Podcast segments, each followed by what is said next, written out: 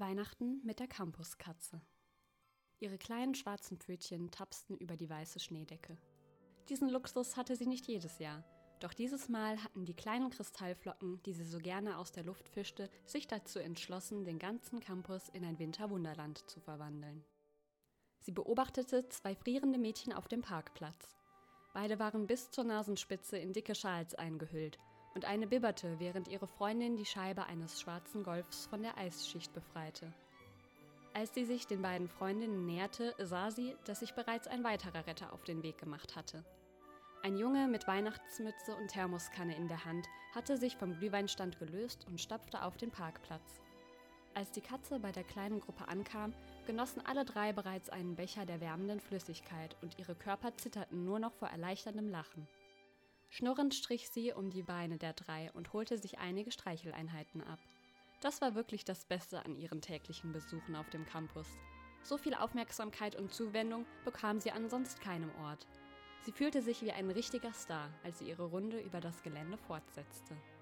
Ein Haufen Studierender, der wohl ein paar Mal zu oft beim Glühweinstand Halt gemacht hatte, war anscheinend ihren Pfotenabdrücken gefolgt. Während die ersten schon anfingen, Selfies mit ihr zu machen, strauchelten ihre Freunde hinter ihnen aus einem der Gebäude. Sie schnurrte amüsiert, als sich ein Mädchen in den frischen Schnee fallen ließ und anfing, einen Schneeengel zu machen. Es waren wirklich sehr besondere Schneeflocken unter den Studierenden und dafür liebte sie sie. So wurde es nämlich nie langweilig. Die Grüppchen zogen weiter und verschwanden wieder nach und nach durch die verschiedenen Türen. Anscheinend war es wieder Zeit für die nächste Vorlesung und der Campus wurde wieder ruhiger. Sie nutzte diese Gelegenheit und schlich vorsichtig an den frischen Schneeengel heran. Aus einiger Entfernung setzte sie zum Sprung an und landete halbwegs elegant über dem Kopfabdruck. Nach einigen Umdrehungen um die eigene Achse hüpfte sie wieder zurück, um ihr Werk zu betrachten. Sie hatte dem Engel einen hübschen Heiligenschein aus kleinen Pfotenabdrücken gezaubert. Zufrieden setzte sie ihren Streifzug fort. Als sie gerade unter einer großen Kastanie herging, vernahm sie ein knisterndes Geräusch. Oder war das ein Rutschen? Ein Windhauch? Sie wollte gerade wegspringen, um der Gefahr noch zu entgehen, aber es war zu spät. Eine dicke Ladung Schnee hatte sich aus den Ästen gelöst und begrub sie unter sich. Ihr Aufschrei klang dumpf unter der weißen Masse. Mühsam grub sie sich ihren Weg nach draußen wieder frei.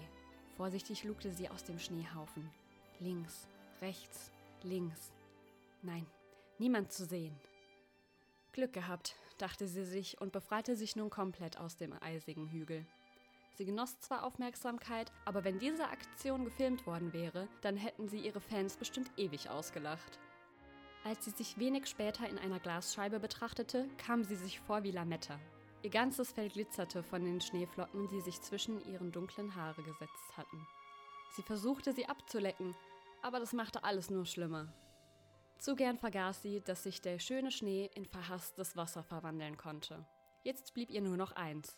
Sie musste sich ins Café an die Heizung schleichen, um auch das Wasser wieder loszuwerden. Sie trottete durch die Sträucher und an den Fahrrädern vorbei zum Hintereingang. Von den meisten wurde sie zwar im Café toleriert, aber wenn sie Pech hatte, wurde sie von der Köchin Claudia wieder hinausgeschickt. Sie litt unter einer Katzenhaarallergie und sah es nicht gerne, wenn eine Katze neben den essenden Studierenden saß. Also ging sie auf Nummer sicher und wartete vor der hinteren Tür auf ein paar verpeilte Studierende, die sich verquatscht hatten und nun zu spät dran waren. Bingo, da kam ihre Gelegenheit.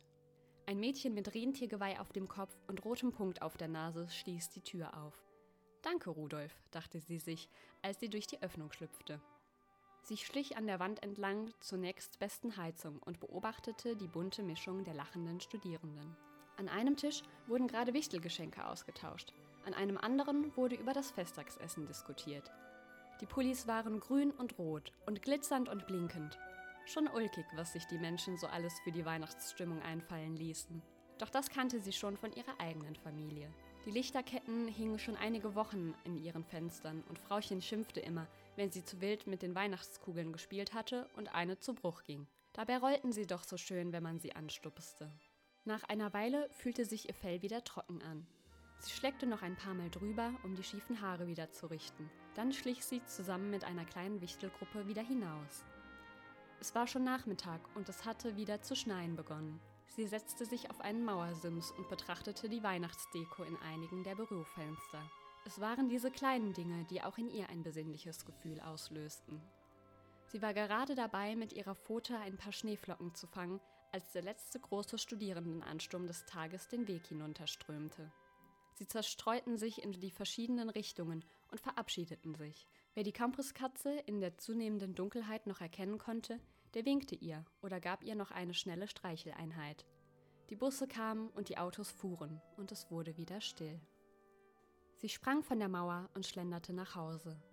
Der Neuschnee begrub die tausend Fußabdrücke des Tages unter sich und bereitete den Campus auf einen weiteren Tag mit Gelächter, Selfies, Glühwein und Schneeengeln vor.